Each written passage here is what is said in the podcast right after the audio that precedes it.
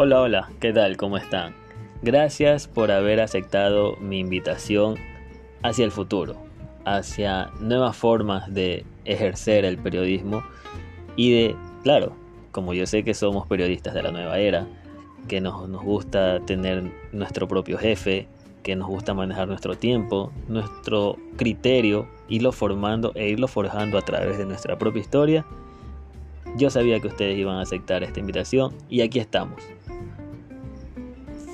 aquí estamos para seguir formando parte del periodismo por muchos y muchos años más.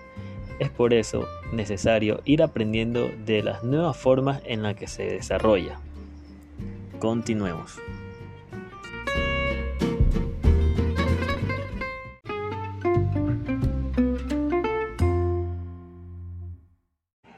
Bueno, primero que nada hay que aprender un poco de cómo hacen radio digital las radios tradicionales, cómo éstas han tenido que adaptarse y qué métodos están utilizando. Pues el método más práctico y el que más se ha utilizado alrededor del mundo es el método ebook, por sus siglas en inglés, que significa Inbound on Channel. Pero, ¿qué hace esto de aquí? Pues en términos sencillos, lo mismo que se está transmitiendo al aire en la señal analógica, lo retransmiten vía streaming.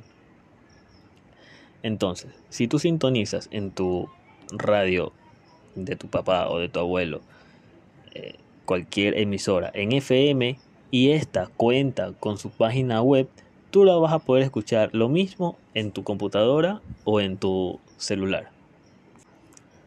Pero claro, como todo, este sistema tiene sus pros y sus contras.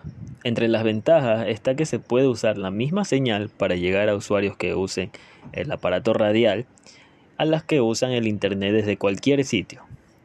En cuanto a las desventajas, podemos darnos cuenta que el alcance de la señal FM se ve un poco disminuida en función del uso de esta misma. Y ejemplos en el país tenemos varios que usan este formato. Tenemos a Radio Di Blue, Radio Canela, Radio La Otra. Algunas incluso retransmiten los noticieros de canales de televisión como es el caso de Radio Centro. 101.3 FM en Guayaquil.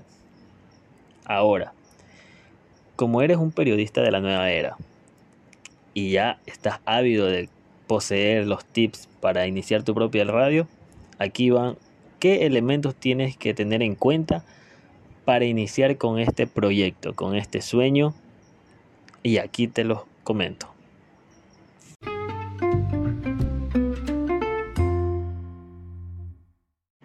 Y bueno, atención, aquí vienen los cinco aspectos básicos que tú tienes que tomar en cuenta para comenzar tu radio digital, para comenzar a hacer periodismo desde la comodidad de tu silla, de tu casa, en tu pequeño estudio, en donde sea algo tuyo, algo propio, algo que estés iniciando con mucho cariño. Primero que nada tienes que empezar por los equipos. Para empezar con una radio online, con una computadora, es más que suficiente, sobre todo si principalmente vas a transmitir música. Si vas a hablar siempre puedes usar el micrófono integrado. Si aspiras a producir una radio en vivo, es decir, que hablen un par de personas, hayan alguna mezcla de diálogos, entrevistas o con canciones, es recomendable invertir una pequeña consola, mucho mejor si esta tiene una tarjeta externa de sonido USB. En todo caso, la inversión será de entre unos 100 a 150 dólares dependiendo del mercado en donde tú te encuentres. Aunque insistimos, no es obligatorio. En relación precio-calidad, Behringer es una buena opción. Por ejemplo, la consola Q1002 USB o la interfaz UMC 202 HD.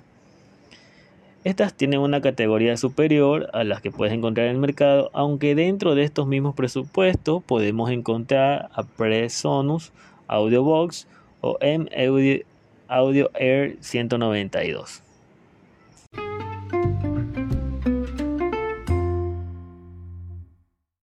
El segundo punto a tomar en cuenta es qué servidor de streaming vas a utilizar. El proceso técnico para transmitir radio en línea consiste en conectarte desde una computadora o un celular hacia un servidor de streaming, al que se le envía la señal de audio. Quienes quieran escucharnos, sí o sí se conectarán a este servidor que les enviará el audio a través de un reproductor que tú vayas a colocar en tu página web o en tu blog. Hay muchas plataformas comerciales que ofrecen el servicio de streaming gratuito. Son empresas que intentan captar clientes regalando planes freemium para luego intentar venderles el paquete premium. Sin embargo, son una buena alternativa para comenzar. Por ejemplo, tenemos Listen to My Radio, My Radio Stream y Caster FM.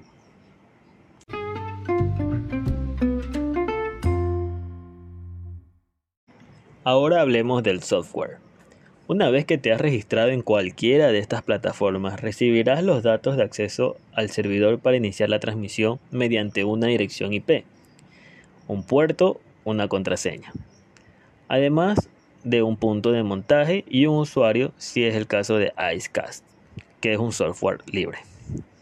Para conectar con este servidor de streaming y enviarle el audio que necesitas, en este caso es un software que toma lo que suena en la tarjeta de sonido, lo codifica y lo envía al servidor.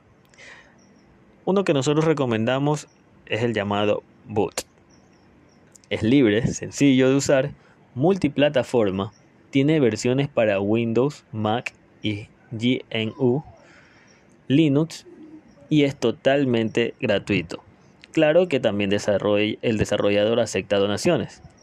Después de instalar cualquiera de estos programas, deberás configurarlo con los datos que te ha enviado tu proveedor de servicios.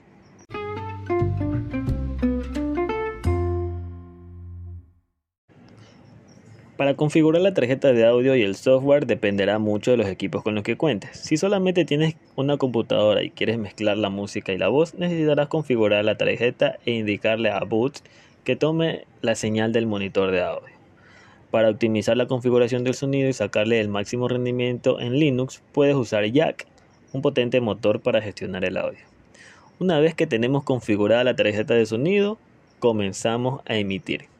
Claro está que vas a necesitar un reproductor para que te escuchen y para que la audiencia se conecte a tu radio. Siempre puedes ofrecerle una URL del streaming compuesta por la IP para que ellos la puedan abrir en cualquier navegador de su preferencia.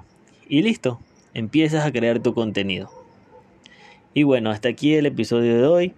Les agradezco mucho por haber aceptado la invitación. Hasta la próxima.